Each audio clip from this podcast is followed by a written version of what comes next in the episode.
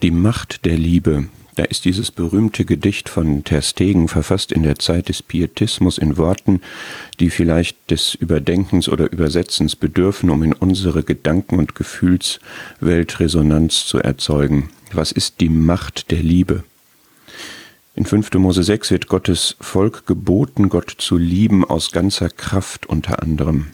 Der Herr hat das gemacht, so hat er gelebt, und er hat das selbst als das erste Gebot bezeichnet. Gott hat selbst die Macht seiner Liebe ausgeübt, so beschreibt es 5. Mose 7, als er das Volk mit starker Hand herausführte aus Ägypten. Und warum hat er das getan? Wegen der Liebe des Herrn zu euch, so sagt er das selbst. Den Gipfel von der Macht von Gottes Liebe sieht man, wenn man zum Kreuz schaut. Dort erwies sich die Liebe gewaltsam wie der Tod, hart wie der Scheol ihr Eifer. Es kostete den Herrn Energie, zielbewusst und entschieden jeden Widerstand, jede Versuchung, jede Angst zu überwinden und sich ans Kreuz schlagen zu lassen.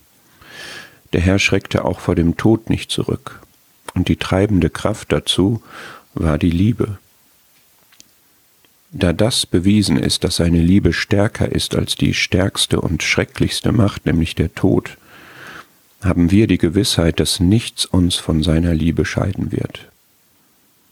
Und diese Macht der Liebe macht uns den machtvollen Herrn selbst lieb.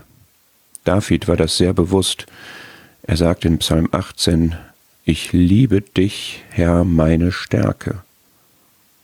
Und das Bewusstsein von der Macht seiner Liebe macht uns selbst kraftvoll, wie es der Segen aus Richter 5 beschreibt, die ihn lieben, seien wie die Sonne aufgeht in ihrer Kraft. Welch ein Bild! So kennen wir Gott, so kraftvoll liebend kann und sollte auch unser Leben sein.